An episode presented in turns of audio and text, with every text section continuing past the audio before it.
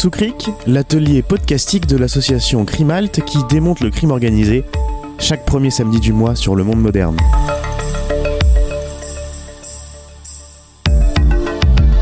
Une émission proposée et animée par Carole Rouault et Fabrice Risoli. Bonjour à tous les crimaltiens, bienvenue à Crime sous la chronique de Crimalt, l'association qui démonte le crime organisé. L'automne est là, vous l'avez vu, il pleut des trompes d'eau, alors comptez sur nous, on continue à vous concocter de tout de même dans cette ambiance humide. Une chronique mensuelle à écouter au coin du feu ou les pieds sur le radiateur, comme vous voulez. Chaque premier samedi du mois, retrouvez Crime sous Creek dans le podcast radio du Monde Moderne Média. On nous donne 30 minutes max avec deux mécanos pour vous familiariser avec le monde sale et grisseux du crime. Allez, on met nos bleus de travail à coups de clé à molette de perceuse d'un bon cric, on ouvre le capot et on va voir dans le moteur pour vous expliquer comment ça marche. Bienvenue dans l'atelier pour cette septième chronique que nous avons intitulée en toute simplicité Fusillade, une France calache mécanique, enquête sur l'évolution d'un phénomène sans source. Oui, rien que ça, n'est-ce pas Fabrice? Et c'est justement cette semaine, pour en arriver à ce titre, on a eu un débat avec Fabrice, mon complice, président de Crimalt, un débat au sujet d'un terme qui a été répété euh, ad nauseam, parce que oui, moi aussi je peux utiliser du latin comme Macron, euh, je peux faire du latin par pimpin. Dans les médias, on a eu un mot qui est revenu, qui est re-revenu, qui est re-revenu, l'ensauvagement de la société. Bon, on va pas revenir sur l'histoire de ce terme et ses récupérations notamment politiques, mais il nous a semblé, nous, intéressant en tout cas de le mettre en écho avec un sujet qui nous préoccupe. Est-ce qu'il y a aujourd'hui un ensauvagement des comportements dans le crime organisé? Je pense euh, à ce sujet-là au, propos de Xavier Bertrand cet été au micro de Bourdin, qui parlait de la vidéo de Grenoble qui a beaucoup tourné, dont on sait maintenant que c'était un clip de rap. Il a dit, j'ouvre les guillemets, c'est un été orange mécanique avec une violence gratuite qui nous a tous marqués. Ouh là là. Bon, la France vire, vire-t-elle vraiment au calage mécanique Fabrice? Peut-être, peut-être, parce qu'il y a Grenoble, Toulouse ou Saint-Ouen en région parisienne, comme ce mardi 15 euh, septembre, deux morts, un blessé, et la France a peur. Carole. Que s'est-il passé cette nuit-là? Un homme marche d'un pas rapide, un pistolet à la main. Il va vers une cave de la cité Soubise, donc à Saint-Ouen, en région parisienne.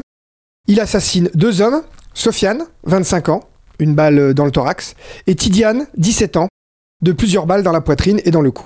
On parle déjà de règlement de compte, alors que la personnalité des victimes est complexe, ils sont engagés politiquement. Bref, attendons l'enquête, mais ça y ressemble. Il n'y a pas que les fusillades qui défraient la chronique, il y a aussi les actes de torture, comme l'année dernière avec ce jeune homme de 16 ans euh, torturé au chalumeau dans une cave euh, d'une cité euh, à Marseille. Vous pensez qu'il n'y a que le Sud qui est concerné? Ben non. Claude Genova, à Montreuil, dans le 93, en Seine-Saint-Denis, au début des années 80, faisait descendre ses rivaux à la cave, on dit descendre à la cave hein, pour torturer quelqu'un dans le crime organisé, et il les torturait à la perceuse. Mmh, sympa. On le voit d'ailleurs dans le film Truand, encore un film que nous vous conseillons de regarder. Alors, la France vire-t-elle calache mécanique? Moi, je suis fier de ce titre. Euh, je ne sais pas. Ce que je sais, c'est qu'il y a eu 304 faits de fusillade ou règlement de compte recensés depuis le début de l'année. Mhm. Et je vous invite à consulter l'article du Parisien du 16 septembre qui revient là-dessus de manière assez intéressante. Par contre, ce qu'on ne comprend pas trop quand on étudie le crime organisé, c'est que à chaque fusillade, ou presque, les médias semblent découvrir le banditisme, il présente ces homicides comme des révélateurs d'une violence croissante, d'un rajeunissement des criminels, ils seraient toujours de plus en plus jeunes, d'une banalisation euh, de l'usage des armes à feu, sans parler du perte de repères moraux, de l'impuissance de l'État, les zones de non-droit, etc.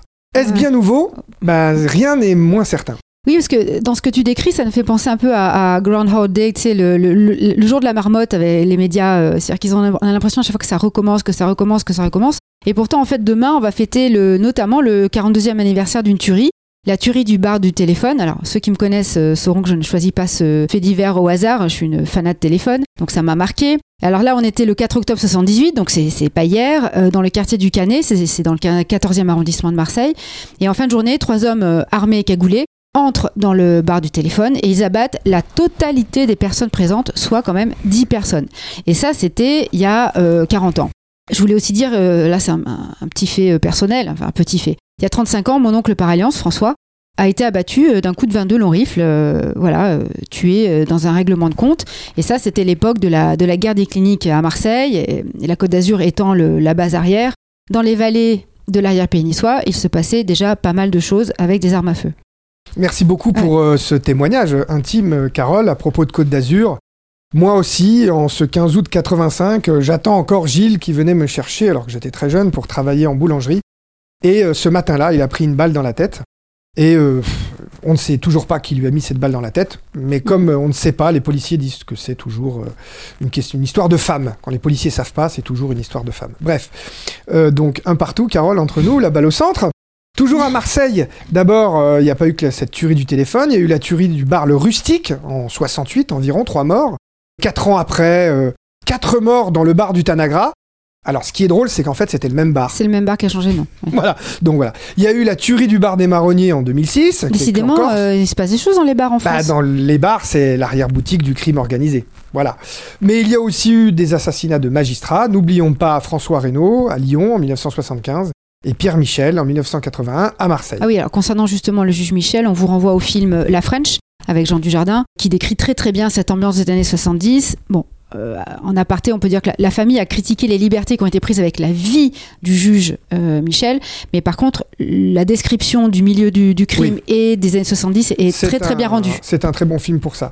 Et puis au détour de mes pérégrinations, euh, de mes, de mes, j'accompagne des films, ça, je, je rencontre une jeune femme qui a fait une thèse sur une tuerie à Avignon que je ne connaissais absolument pas, 1983, sept innocents tués au cours de la tuerie du Sofitel Avignon. Donc, sept clients d'un hôtel. Le braqueur, un peu, un peu éméché, emmène tous ses copains, pense qu'il y a de l'argent dans les coffres, il tue sept innocents. Vous imaginez aujourd'hui le traitement médiatique d'une telle tuerie. Oui, alors justement, pourquoi on a l'impression aujourd'hui de plus de violence? On nous, répète ça en- constamment. Je rappelle que on a nous-mêmes proposé une, une chronique sur le trafic d'armes en France euh, en juillet dans le cadre de Crime sous Cric pour rebondir justement sur les règlements de compte qui avaient été filmés euh, à Dijon en juin et les vidéos avaient tourné sur les réseaux sociaux en faisant un énorme buzz. Euh, hein, ça fait de la boucle en permanence. Bah, tu Comment t'expliques ça? Il y a les réseaux sociaux. Mais euh, comme euh, je suis un, bientôt un vieux monsieur, euh, jusque dans les années 2000, si je voulais être au courant d'une fusillade ou d'un règlement de compte, il fallait que je lise un journal local. Alors, je ne dis pas que euh, le soir, euh, la télévision, parfois, ne, traitait pas l'info d'un gangster corse qui avait été assassiné. Le problème, c'est que si vous ratiez l'info, vous ne l'aviez plus jamais si vous ne lisiez pas les journaux. Moi, je me souviens encore de, la mort de, Marc Monge, le parrain du Vaucluse, assassiné à Saint-Ouen en 2000. J'ai encore son Merco qui est garé à Saint-Ouen où il est assassiné. J'ai encore cette image, mais à l'époque, c'était rare. Et si j'avais raté ça, peut-être que je serais complètement passé à côté de son exécution. Donc, il est clair qu'aujourd'hui, avec les chaînes euh, d'infos continues, il faut nourrir la bête. Ça tourne en boucle. Et bon, euh, on regarde, c'est relayé par les réseaux sociaux. Donc voilà. Au début, j'étais quand même personnellement, je dois le reconnaître, euh, assez intéressé que ces faits de violence soient traités par les chaînes d'infos continues parce que pour moi, ça permettait de sensibiliser un public sur un phénomène que je pensais sous-évalué, le crime organisé au, au sens large. Aujourd'hui, c'est un peu n'importe quoi. Parce qu'en gros, la dernière fois, BFM TV, ils m'ont fait commenter un pauvre policier qui était traîné par une voiture, parce que le mec, il fuyait, le mec à la voiture, il fuyait le policier, il avait utilisé un, un faux billet de 20 euros juste avant. Et le pire, c'est que l'animateur télé me demande, alors la violence se banalise-t-elle? Il a Oui. fallu que je lui réponde, euh, je viens d'une génération où les militants de l'ETA tuaient les gendarmes euh, lors de barrages routiers. C'était infiniment plus grave. Euh, en l'occurrence, le policier est blessé, mais euh, superficiellement. Oui. Donc non, la violence ne se banalise pas. Le problème, c'est qu'on a l'image de ce policier traîné Oui. par la voiture. Qui est horrible en soi. Évidemment. Et justement, on raconte, on raconte, on est à la rubrique faits divers, hein, façon un peu audiard euh, sous cristalmet. Mais en fait, euh, c'est quoi les chiffres? Les chiffres. Alors c'est vrai que c'est important hein, pour les faits, les chiffres en science. Donc euh, bah, il faut commencer par les statistiques policières, mais pff, elles ne sont pas claires du tout. Il y a deux grandes catégories. Il y a les homicides euh, euh, et tentatives entre délinquants qui seraient pas le haut du panier du crime organisé. Et puis il y a les règlements de compte, les fameux règlements de compte liés au crime organisé. Alors, et là, justement, on vous renvoie là-dessus à l'émission de septembre que nous avons faite à la rentrée, là, début septembre, où on parlait des, des 11 points de la définition de la Convention de Palerme, qui date de 2000, qui définit ce qu'est le crime organisé. Donc, bon, là, on revient un peu sur ces, ces Mais comme je nomenclatures. veux pas rentrer dans ce qui est crime organisé ou pas crime organisé, c'est quand même des gens qui s'entretuent pour la drogue, on va le voir. Revenons quand même sur ces deux catégories.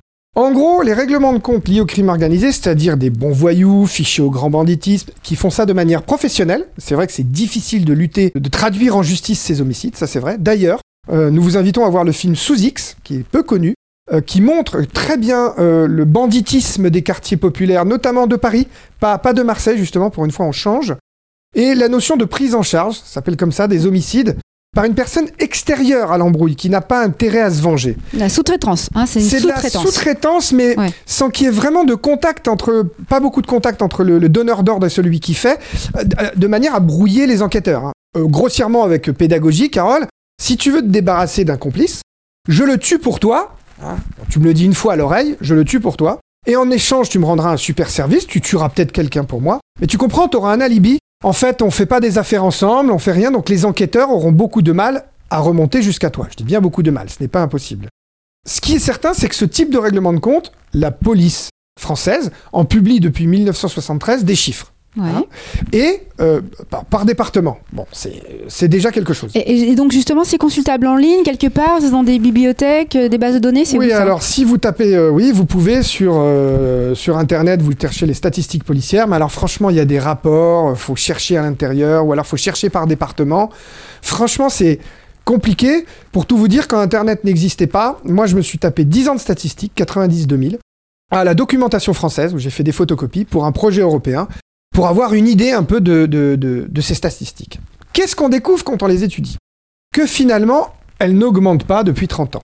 Par exemple, en 1984, milieu des années 80, 184 homicides de ce type de règlement de compte. Hmm. C'est encore la guerre des machines à sous. C'est très violent. Ça baisse en 98, ça baisse en 99, 39, 59, 63 règlements de compte en 2012. Par Oui, donc là, c'est divisé, divisé par, par deux, enfin quasiment par trois. Ça reste sur cette tendance parce que les années 80, au début des années 80, c'était très fort. 78 en 2017, 77 en 2018, 62 en 2019. Hein, euh, 62 en 2019. On revient euh, à, so- à 2012 et c'est moins que dans les années 80. À cela s'ajoute quelque chose que personne ne traite, la démographie. En 1970, la France compte 50 millions d'habitants. Dans les milieux des années 80, 55 millions. Et en 2020, 68 millions. Donc, si on rapporte au nombre d'habitants, il y a moins de règlements de compte qu'avant. Ça, il faut le dire. Et bien sûr, quand tu parles de ces chiffres, on inclut la Corse, qui est zone considérée comme la plus criminogène de l'Union européenne. Oui, alors, euh, Ouais. région la plus criminogène, oui, alors la Corse, c'est le règlement de compte de professionnels avec euh, 30 unités par an. Ouh là là, unité. On parle, on parle de mort là, et on- dit des unités. Oui, c'est 30, Sympa. euh, 30, 30 homicides, Ouais. dont 10 tentatives, parce Ouais. qu'ils ne, ne réussissent pas toujours. Mais c'est vrai qu'il y, a y, eu- il y a eu ces 30 homicides pendant 15 ans, il y a une baisse depuis 2014-2015. D'ailleurs, c'est peut-être un indicateur du fait que, alors qu'il y a une baisse des règlements de compte de pro, il y a peut-être un peu plus euh, d'homicides tentatives entre délinquants, qui ne seraient Mhm. pas du super crime organisé. Mhm. Donc c'est peut-être ça qu'on voit à la télé, on en voit plus, et on oublie de dire qu'il y a moins d'homicides, par exemple, de, de règlements de compte. Mais du coup, ça, ça conforte ce, ce, sujet un peu de perte de valeur et de côté un peu brouillon, euh, ça part un peu dans tous les sens. C'est possible que ces fusillades qui sont commises encore par des hommes très jeunes, issus de quartiers populaires, peu expérimentés, bah oui, ils sont très jeunes, parfois sous l'emprise de stupéfiants, Mhm. comme si nos vieux braqueurs ne prenaient pas de coke, je passe la parenthèse, pour des motifs pas toujours euh, qu'on croirait futiles, à vérifier, avec des armes automatiques de type Kalachnikov, qui sont parfois très démonstratifs, hein, parce que ça fait un fusil mitrailleur, euh, moins performatifs. Alors là, je fais exprès, hein, c'est le, le vocabulaire policier que j'ai pris euh, dans les journaux. Euh, ce qui est sûr aussi, c'est qu'on attire plus l'attention sur des villes moyennes qu'avant. C'est plus Paris, Marseille, Nice, c'est Montpellier, Nîmes, bon, Grenoble a toujours eu ses règlements de compte euh, depuis 30 ans, Dijon, Caen, Rennes, Clermont-Ferrand, mais aussi Saint-Nazaire, Poitiers, Perpignan, et toutes ces villes moyennes, mais qui sont en Seine-Saint-Denis, Sevran, Aubervilliers, Saint-Ouen. Mhm. Donc ça, ça met le projecteur euh, ailleurs. Si on prend ces fusillades, hein, c'est-à-dire euh, ces tirs dans tous les sens qui font des blessés, mais qui font aussi des morts, là, on est à 276 euh, de ce faits de ce type en 2017, 361 en 2019. Ah oui, donc là, on voit une nette Il augmentation. y, a- il y aurait une augmentation, là, à chiffre euh, voilà, vérifié, depuis trois ans. Mais la question est, est-ce que ça a augmenté depuis les années 70 Comme on a comparé tout à l'heure, Mhm. règlement de compte récent et règlement de compte 70-80. Là, le problème, Carole, c'est qu'on n'a pas de statistiques ni d'études scientifiques qui font des comparaisons de ce genre. Ah bon? Alors pour- pourtant, la délinquance est quand même un sujet prégnant euh, dans, dans les médias et et dans la société civile. Oui, mais il faudrait faire pas. euh, du qualitatif. Il faudrait que des Mm. universitaires fassent des projets de recherche avec la police, la gendarmerie, sur 30 ans, et on ne dépense pas d'argent. Et puis, euh, récemment, on avait euh, un Institut national euh, des hautes études de la sécurité et de la justice Oui. que le gouvernement a trouvé le moyen de fermer. Donc je pense qu'on en saura encore un peu moins là-dessus. C'est d'autant plus facile de raconter après n'importe quoi sur les chaînes d'infos. Du coup, on peut tous raconter n'importe quoi, même moi je marche sur des œufs. D'ailleurs, allez, je vais vous faire une petite hypothèse. Ça vaut ce que ça vaut, hein, c'est une théorie, donc elle, elle doit être critiquée. Je vais me servir d'une statistique qui est intéressante. La statistique, cette fois, des homicides et tentatives d'homicide, hein, comme tout à l'heure, mais commis à l'occasion de vols avec violence. C'est-à-dire plus euh, euh, les règlements de compte pour le stup, euh, entre gangsters, de territoire, de machin. Là, c'est quand on braque une bijouterie, quand on braque un fourgon blindé, quand on attaque une banque. Elles sont en baisse, ces, taux sont en baisse spectaculaire depuis 30 ans. Ça, c'est une évidence. Il y a beaucoup moins de bijoutiers, de pauvres gens qui conduisent les fourgons, là, je ne sais même plus comment on dit, qui meurent sous les balles des gangsters. Ça, c'est très important à dire. Donc, il y a une raison à ça, on le sait. Euh, en gros, c'est la généralisation des équipements de sécurité de, de- de ce type de, de- de- Mm. de commerçants braqués. De manière générale. Dans la société, il n'y a plus de cash, avec euh, l'utilisation de la carte bleue. Dans les banques, il n'y a plus d'oseille. Dans les bijouteries, les alarmes sont reliées au GIGN. Dans les supermarchés, les caissières envoient le cash par des tuyaux. Puis dans ce qu'on appelle les tirelires, les fourgons blindés, c'est de plus en plus rare, etc. Ça existe encore. tu vois. Donc ma théorie, elle est celle-là. Suivez-moi bien. Avant, il y avait toute une jeunesse qui voulait rentrer dans la délinquance organisée, le crime organisé par le braquage. C'était une étape incontournable de l'accumulation du capital des voyous. Le rite de passage un peu aussi. Le rite de passage aussi, tu as raison. Le rite de passage pour la loyauté. Oui. Bref, accumuler du capital et avec ce capital, je pouvais investir dans une partie de drogue. Ça s'appelait investir dans une partie de drogue. Aujourd'hui, il n'y a plus ça. On va pas aller braquer une supérette, on sait qu'on pourra pas monter le trafic. Donc on passe par la vente de drogue. Donc on passe par la hiérarchie de la drogue et on est le sous-chef qui veut devenir le chef. Donc aujourd'hui, l'ascension se fait souvent uniquement par le trafic de drogue dans les quartiers populaires.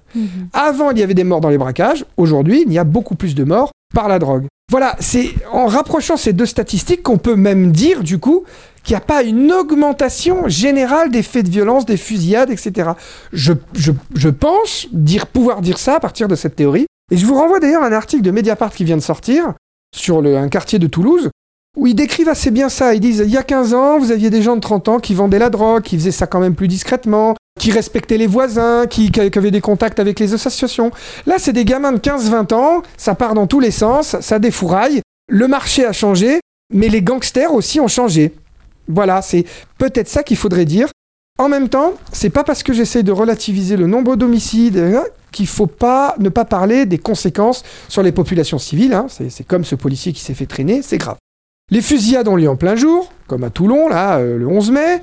Euh, puis de toute façon, les statistiques, c'est 37% des fusillades ont lieu entre 8h du matin et 20h, Bon, il y a quand même un petit peu de statistiques alors. On a quand même un peu de chiffres. de temps Enfin, en temps. De temps dans en des temps. lieux publics, euh, avec la supérette qui se fait arroser par la Kalachnikov. Et puis, les actes de torture qui sont un peu plus médiatisés, qui sont un peu plus fréquents, à mon avis, comme par exemple les jambisations. Ah, ah, oula, alors tu nous dis vite fait ce que c'est que la jambisation? Oui, c'est euh, une balle dans les jambes pour calmer le mec euh, qu'on veut calmer, lui envoyer un avertissement fort, mais on ne veut pas aller jusqu'à le tuer. Ok, et du coup, il garde des séquelles, il boite, et du coup, on, il pourra pas oublier, et les gens qui vivent avec lui ne pourront pas oublier qu'on lui a donné un, un avis euh, Tout à fait. assez sec. Alors je crois que celui qui est mort, les gens n'oublient pas non plus, mais tu as raison, il- la personne est encore vivante, on l'a affaibli et il y a un marquage à vie et puis on le voit. La mafia italienne euh, pratique la jambisation, la gambizzazione euh, Ouais. fréquemment. Donc là, on voit bien qu'on est plutôt dans un système de violence qui est lié donc à une forme de pouvoir, puisque c'est une sorte de géopolitique du trafic de drogue en, en local au niveau du quartier, et aussi sur la durée, puisque on veut impressionner les gens. Il y a, tout, il y a des stratégies de montée euh, en carrière dans le trafic de drogue. Et c'est pas de l'acte impulsif là. On n'est plus dans la fameuse catégorisation de, du règlement de compte brouillon euh, entre des, des jeunes délinquants. euh, C'est pour ça que j'aime pas trop euh, la statistique policière ou l'analyse de la statistique policière avec qu'il y aurait un crime organisé noble, des règlements de compte et puis les autres qui, ouais. qui, qui défouraillent dans les cités sans y penser. Parce que pour moi, cette violence-là répond à une stratégie liée à un commerce qui est obligé d'utiliser la violence, c'est la drogue, puisque c'est une activité illégale. Et là, tout le monde est d'accord, 80% de ces règlements de compte au sens large, hein, de ces fusillades, sont liés à la drogue. faut bien comprendre qu'on a une activité commerciale sans tribunaux de commerce. Euh, je vais pas aller euh, devant le tribunal de commerce si tu m'as euh, carotté euh, ma quantité de cannabis. Pas d'instance pour, donc- pour résoudre les litiges. Donc c'est la violence. Je suis obligé d'utiliser la violence. En plus, depuis 30 ans, la consommation des drogues a augmenté, y compris si on tient compte de la démographie. hein. Il y a plus de jeunes depuis 30 ans et donc voilà, on consomme beaucoup de drogue, notamment du cannabis, dans des réseaux euh, qui multiplient les réseaux d'approvisionnement dans des quartiers pauvres des villes de France, dont les fameuses villes moyennes. Et donc il y a une vraie concurrence entre groupes rivaux qui veulent s'accaparer euh, ce pactole alors qu'il y a de la grande euh, précarité. Toujours plus de filières de transport, d'exportation, de réseaux et de lieux de revente.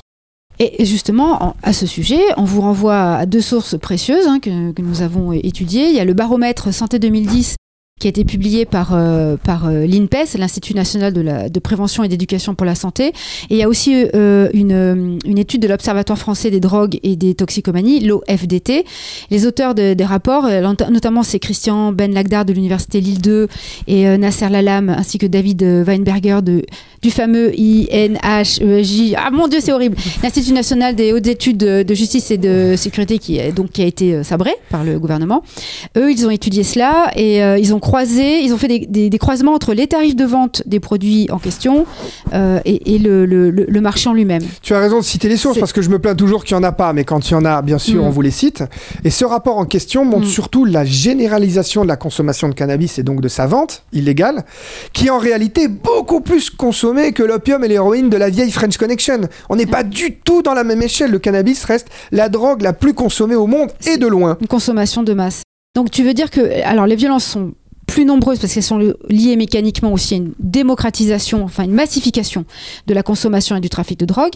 Ça- donc ça veut dire qu'il y a une offre et une demande en explosion. Oui. Et que du coup, ben, on, on- on bataille pour ça. Bon, bataille pour ça. L'exploitation de ces chiffres, des saisies de carnets de comptes euh, qu'ont étudié Mm. nos, nos chercheurs, euh, montre qu'il y a quand même 240 000 personnes impliquées dans le trafic de cannabis en France. Je ne parle même pas de l'usager, du simple usager qui revend. Je parle de celui qui vend, le grossiste, les blanchisseurs, les comptables, etc. Ah, C'est un etc. secteur économique en, en- en C'est un secteur économique en soi, et on- quand on voit ce qu'on peut gagner, on comprend qu'il y ait aussi une lutte. 800 euros pour un guetteur par mois. Alors 800 euros, ça paraît pas beaucoup comme ça, mais on parle de gamins de 11 à 15 ans qui ramènent 800 euros à la maison et qui peuvent payer le loyer. Ce sont les petits siffleurs là qui sont aux angles des écoles dans Les 93, les choufs. Autre film qu'on peut regarder, Oui. euh, Chouf, sur la criminalité de ce type dans les cités à Marseille. Très intéressant. 7500 euros par mois pour un responsable de point de vente, d'un four, comme on dit, être responsable d'un four. 380 000 euros de gains annuels pour une tête de réseau. Ils sont environ 1000 en France à approvisionner nos cités et approvisionner notre jeunesse en cannabis. Oui, c'est c'est quasiment les revenus d'un patron du CAC 40. Si on prend la cocaïne, le temps de... euh, parce que Mm. maintenant, ils se mettent aussi à la cocaïne, enfin maintenant et avant, le taux de rentabilité est encore plus élevé, il est de 38% pour la, la, la cocaïne, donc c'est, on est obligé de s'y mettre. Et là, les gros, gros, gros pontes peuvent gagner 15 millions d'euros par an, comme euh, Sofiane Ambly, là, euh, celui qui est lié euh, au scandale de l'octrice, euh, l'Office Mhm. de lutte contre le trafic de stupéfiants. Et il y aurait une trentaine de têtes de réseau en France sur la cocaïne. Vous comprenez bien que pour cette manne financière, les acteurs de ce trafic s'entretuent et il y a une typologie euh, de la violence euh, dans la drogue. Donc la première, c'est la délation ou la traîtrise. Alors c'est un sport national hein, dans le crime organisé euh, partout dans le monde. Et euh, c'est balancer son concurrent à la police, qui est très friand aussi de ça, un peu trop à mon goût. Et sincèrement, Carole, si j'étais dans le business et qu'on me trahissait de la sorte, franchement, moi aussi j'aurais envie de tuer pour ça. Ça me paraît évident. Tu, tu, tu divagues, Fabrice, tu divagues. Oui, tu non, mais c'est pour ça que je n'y vais pas. Parce que sinon, je sais que j'obéirais à cette pulsion. Il y a aussi le vol de marchandises. Il faut voir les efforts qu'il faut faire pour faire arriver cette drogue. Et puis, Oui, il y a des mecs qui vous carottent les braquent. ballots les, les, les ballots les uns les autres. Ça, c'est quand même, Mm. euh, ça peut entraîner que de la violence. Il y a les conflits liés aux transactions, cette fois euh, que, que font euh, les, les tra- les trafiquants. Alors, Carole, tu m'as vendu euh, 50 kilos de cannabis, mais tu m'as vendu du foin. Pan, pan. Ou Tu boum, me dois, boum, oh, boum boum, Ouais. Ah, si tu veux, tu me dois 25 000 euros euh, d'une livraison, j'attends encore, tu me fais traîner, tu me prends pour un jambon. Ah, ah, ne pas confondre, tu me prends pour un jambon et jambisation. Pan, C'est pan de quand même, de- Carole. De l'humour de crime organisé. Si je, si je ne te tue pas pour les 25 000 euros, plus personne ne me considérera comme un acteur économique solide sur le marché. Il y a aussi les conflits relatifs à la compétition pour le contrôle d'un marché, d'un territoire, d'un espace. On comprend très bien qu'il s'agit là d'aller piquer carrément le territoire de l'autre. Et là, il y a une petite nouveauté qui pourrait être intéressante. Dans les villes moyennes dont on a parlé, il y a des nouveaux caïds qui s'installent et qui n'hésitent pas à utiliser les méthodes des truands, soit parce qu'ils veulent prendre la place du chef, parce que par exemple, ils se sont rendus compte qu'eux, ils prenaient beaucoup de risques euh, pour leur immeuble et que en fait, ça serait plus intéressant d'avoir la cité entière. Mhm. Et pour ça, ils vont prendre le contrôle de toute la cité. Là, dans les villes moyennes, il se passe ça. Il se passe aussi peut-être euh, que dans les, des, des grandes villes, il y a des trafiquants qui viennent dans les nouveaux petits centres urbains, là, ou périurbains. Ils installent un point de vente. Bien sûr, ils ne faisaient pas concurrence directement à quelqu'un qui avait un four, qui avait un point de vente dans cette nouvelle petite cité dans la banlieue d'Angoulême. Oui, mais quand même, les gens qui consommaient du cannabis à cet endroit dans la ville d'Angoulême, ils étaient bien approvisionnés par quelqu'un, d'une autre ville ou d'un autre quartier. Donc là, le mec vient dans une cité, il croit qu'il est tout seul, enfin je suis pas sûr qu'il y croit, et il rencontre la concurrence. Et là, c'est- quelque chose à laquelle on a peut-être assisté euh, ces, ces dernières années dans les villes moyennes dont on Oui, parle. bon, en fait, le capital, les règles du capitalisme euh, entrent tout simplement dans, dans le, dans le marché de, de la drogue. C'est Euh, du business. Ah bah, c'est du business, des OPA, euh, la concurrence, je te tue, tu me tues, bon voilà. Finalement, rien de nouveau sous le soleil. Et, et alors justement, on parlait de, de massification. Est-ce qu'on peut revenir euh, euh, rapidement au printemps et, au confinement qui nous a tous euh, beaucoup marqués? Moi, j'ai pu constater, notamment dans Paris, une- alors c'est une constatation totalement empirique, mais une augmentation très nette des berlines qui, avec des, fenêtres fumées qui sont garées aux angles de, de rues dans Paris. Clairement, on voit que c'est des dealers. hein, et cet été, la nuit était très bizarre dans, Paris, notamment à Nation, qui est mon quartier. On voyait un, changement très net avec une sorte de, prise de possession du territoire par des dealers qui auparavant étaient beaucoup moins visibles. Sur le fait que tu as peut-être vu beaucoup de berlines, moi je pense que le phénomène existe depuis quelques années. Il m'a Mhm. été démontré par quelqu'un que je connais. Aujourd'hui, on commande sa drogue euh, par. euh, avant, c'était par SMS, maintenant c'est par WhatsApp, euh, Insta, etc. Il y avait même euh, à la gare Saint-Lazare euh, un dealer qui avait mis son numéro euh, Contactez-moi. C'était écrit sur, comme un panneau publicitaire. Mhm. C'était écrit dans la gare. Puis les Uber Eats aussi en vélo qui ne, qui ne livrent pas que des pizzas. Alors, il livre déjà depuis un certain temps, Mhm. mais avec le confinement, tu as peut-être vu, peut-être vu beaucoup de voitures parce qu'il y avait beaucoup moins d'autres voitures, beaucoup moins de passants, etc. Peut-être. Peut-être. Et puis surtout, les, les, les, les consommateurs pouvaient pas se déplacer facilement, donc parfois ils venaient euh, euh, aux consommateurs. Mais en tout cas, tu as raison de noter ça. Un étudiant m'a dit qu'il a vu un four s'installer dans le 10e arrondissement dans son immeuble, alors que sa mère y habite depuis 10 ans et que c'était la première fois. Mhm. Ce qu'il faut dire, c'est que il n'y a pas eu de règlement de compte pendant le confinement. 3 en mars 2010, il y en avait eu 12 en mars 2019. Ce qu'on peut dire aussi, c'est qu'il y a eu une relative rareté du produit et une montée des prix. Pas partout, mais en tout cas, une montée des prix quand même. Il est certain qu'une fois que le confinement était terminé, il a fallu régler ses comptes. Par exemple, il y en a qui sont restés avec des prix chers. Donc ils ont, euh, euh, euh, ils ont euh, eu des problèmes de concurrence avec ceux qui restaient faibles. Et puis, il n'y a eu aucun règlement de compte, donc une fois le confinement, il fallait sortir. Euh, il fallait régler ses comptes. Il y a eu aussi peut-être des libérations anticipées de trafiquants pour cause sanitaire. C'est les policiers qui disent ça. Bon, ça, ça demanderait à être, à être Donc, vérifié. C'est-à-dire qu'on aurait lâché dans la nature des gens euh, qui posent un problème. Alors, c'est- c'est-à-dire que quand le, le- le- le trafiquant est en prison, il- son business tourne sans lui. Il se rend peut-être pas bien compte qu'on l'a déjà un petit peu remplacé parfois. Et là, il sort à un moment où personne s'attend à ce qu'il sorte. D'habitude, on sait quand les gens vont à peu près sortir. Et donc là, ça entraîne des putschs, des recompositions accélérées. Et c'est peut-être aussi pour ça qu'on a eu un petit peu plus de fusillades au sortir euh, du confinement. Euh, Il y a d'autres raisons qui sont euh, annoncées pour cette un peu plus de fusillades, un peu plus de visibilité de la violence. Par exemple, on dit il y a plus d'armes disponibles, accessibles. Donc ça, je vous renvoie au podcast sur les armes. Quand même, sur les Kalachnikov, il est certain que la- le conflit yougoslave est passé par là. Oui, c'est le podcast Kalachnikov- euh, sur les armes, trafic de- d'armes enfants, c'était le podcast de juillet. Là, c'est sûr qu'il y a quand même une différence. Il y avait moins de Kalachnikov euh, aux mains de euh, voilà, des, braqueurs de l'époque. Bon, voilà. Bon, et les médias insistent euh, régulièrement aussi sur la jeunesse des personnes qui sont mises en cause. Alors ça aussi, euh, est-ce que c'est vraiment nouveau Le fait d'être jeune, ça, ça facilite peut-être la manière forte, une forme de, de radicalité dans, dans- dans l'action, mais est-ce que c'est vraiment nouveau? Bah, les 20-24 ans représentent un tiers des victimes. Oui, donc deux tiers ne sont pas des... C'est beaucoup, mais en même temps, c'est pas tous. Bah non. ouais. Il est vrai qu'on peut voir dans la jeunesse délinquante de ce type euh, euh, euh, l'envie d'aller très vite, de ne plus respecter parfois une certaine ascension dans le crime organisé sur 15 ans, pensant qu'on va, on va devenir un caïd, mais dans 15 ans. On veut devenir tout de suite le chef à 18 ans. On voit ça un peu à Naples. C'est vrai qu'on peut penser ça, mais on peut aussi dire que l'ascenseur criminel avec d'autres activités criminelles est bouché, comme le braquage, les, les vols violences, et que du coup il ne reste plus que le trafic de drogue qui est très très concurrencé, très très concurrencé. Après, je crois qu'il ne faut pas exagérer avec la jeunesse euh, de nos rois de la gâchette dans les cités. Euh, pour rappel, en 1968, à l'âge de 22 ans, et je rappelle, hein, la majorité était à 21, Francis le Belge, un des plus gangsters les plus connus français, était classé au fichier du grand banditisme. Vous imaginez être classé au, au- au fichier du grand banditisme à 19 ans aujourd'hui.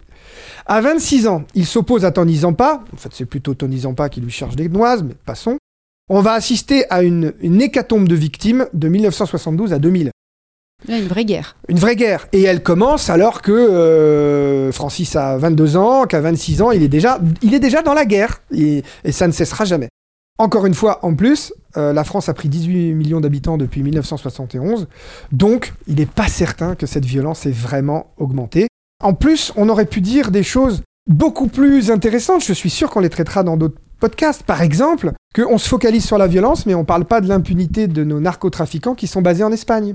De vieux monsieur, des papis de la French, qui, eux, permettent au cannabis et à la cocaïne d'arriver jusqu'en France.